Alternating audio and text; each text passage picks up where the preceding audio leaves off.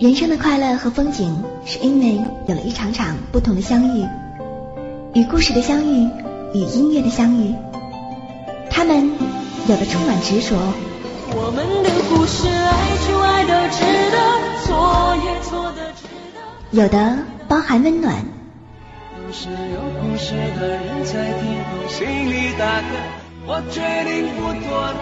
还有的值得期待。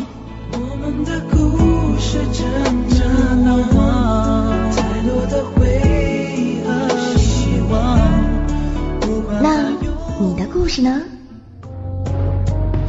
故事感动生活，音乐润色心情。你的故事，我的歌，与您一起聆听时光的调子。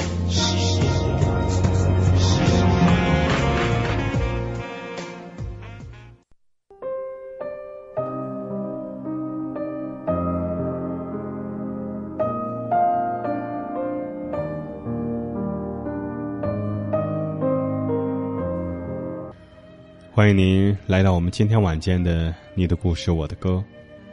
今晚的故事叫做《父亲的老情书》。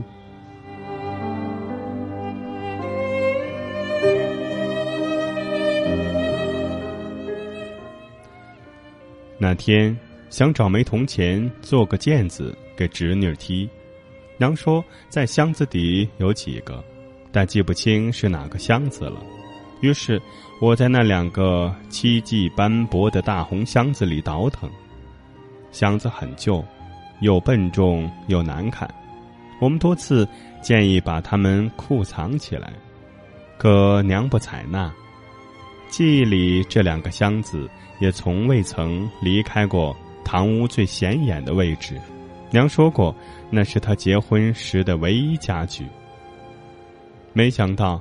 箱子的最底层，在一摞娘多年前为我们纳的千层底儿下面，我发现了一个泛黄的老式信封，压得很平整，看起来是特意保存的。我怀着强烈的好奇心，悄悄的拿出来，上面写着娘的名字，字歪歪扭扭，因为年久而有些模糊，但写的相当认真。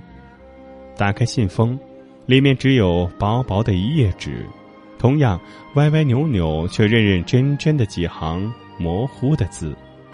兰，我平安到了工地，不要牵挂。等挣了钱，买几件家当，俺就去娶你，俺会一辈子对你好。中原，一九七六年春。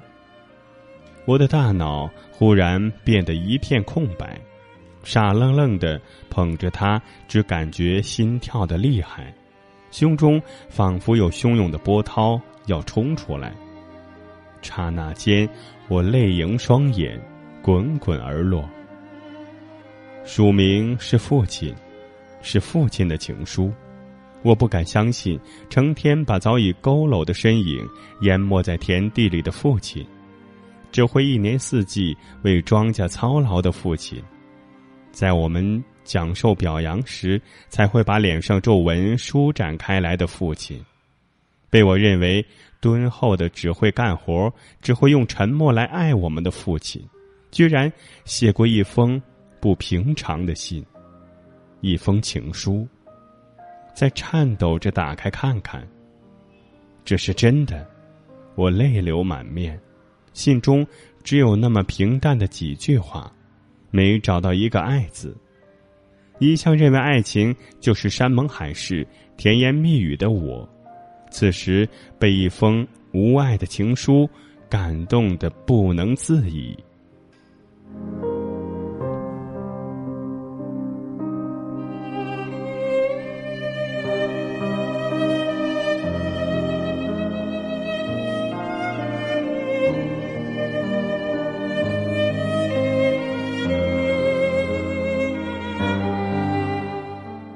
模糊的视线中，往事清晰的浮现出来。父亲把水缸挑得满满的，娘总是板着脸让父亲。这些事儿，你也要管，就是闲不住，受苦的命。父亲咧嘴笑笑，第二天依旧如此。天气突变的日子，娘慌忙的为地里干活的父亲准备避雨工具。我曾偷笑娘的这种慌乱。他们把我们姐妹吃剩的一个鸡蛋推来让去，说一些连我们都知道是假的理由来拒绝。最后，父亲一拉脸：“快吃了，推让个啥？”母亲则会委屈，却又掩饰不了一份羞涩，低下头，幸福的吃下去。平平淡淡的生活中，这些平平淡淡的事儿，原来竟蕴含着这么深情、这么真的爱情。他们的爱的方式很普通，总是被我们淡漠；他们爱的方式又太深沉，我们不容易察觉。为了生活，为了我们，父亲拼命挑着生活的重担，把爱埋在心底，用锄头，用汗水，播撒爱的种子。那片黄土地种着父亲的殷殷期盼，还有母亲，她的双手又何曾停歇过？那一摞被时代、被赶潮流的我们遗弃的千层底鞋。该是母亲多少个日夜一针针纳的。他们默默用心爱着对方，爱着儿女，在儿女身上延续他们的希望，他们的理想，他们承担的爱情。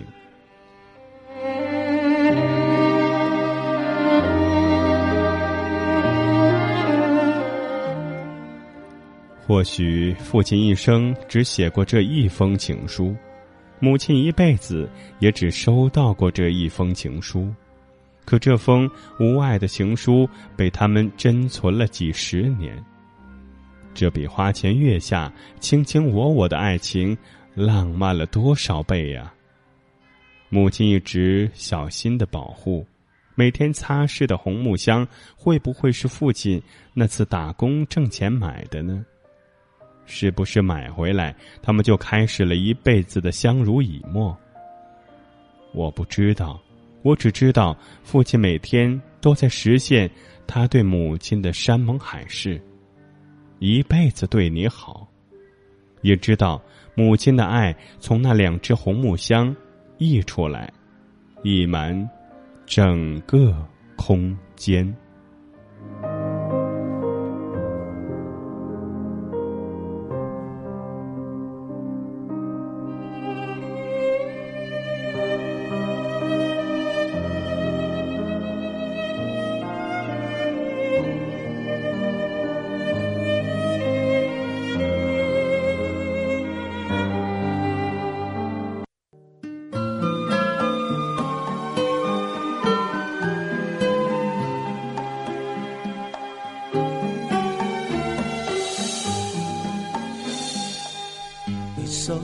憔悴的让我好心疼。有时候爱情比时间还残忍，把人变得盲目而奋不顾身。忘了爱要两个同样用心的人。你醉了，脆弱的藏不住泪痕。我知道绝望比冬天还寒冷。你恨自己是个。怕孤独的人，偏偏要爱上自由自私的灵魂。你带着他唯一写过的情书，想证明当初爱的并不糊涂。他曾为了你的逃离颓废痛苦，也为了破镜重圆抱着你哭。可惜爱不是几滴眼泪，几封情书。这样的话或许有点残酷。等待着别离，可幸福的人往往过得都不怎么幸福。可惜爱不是忍着眼泪，流着情书。伤口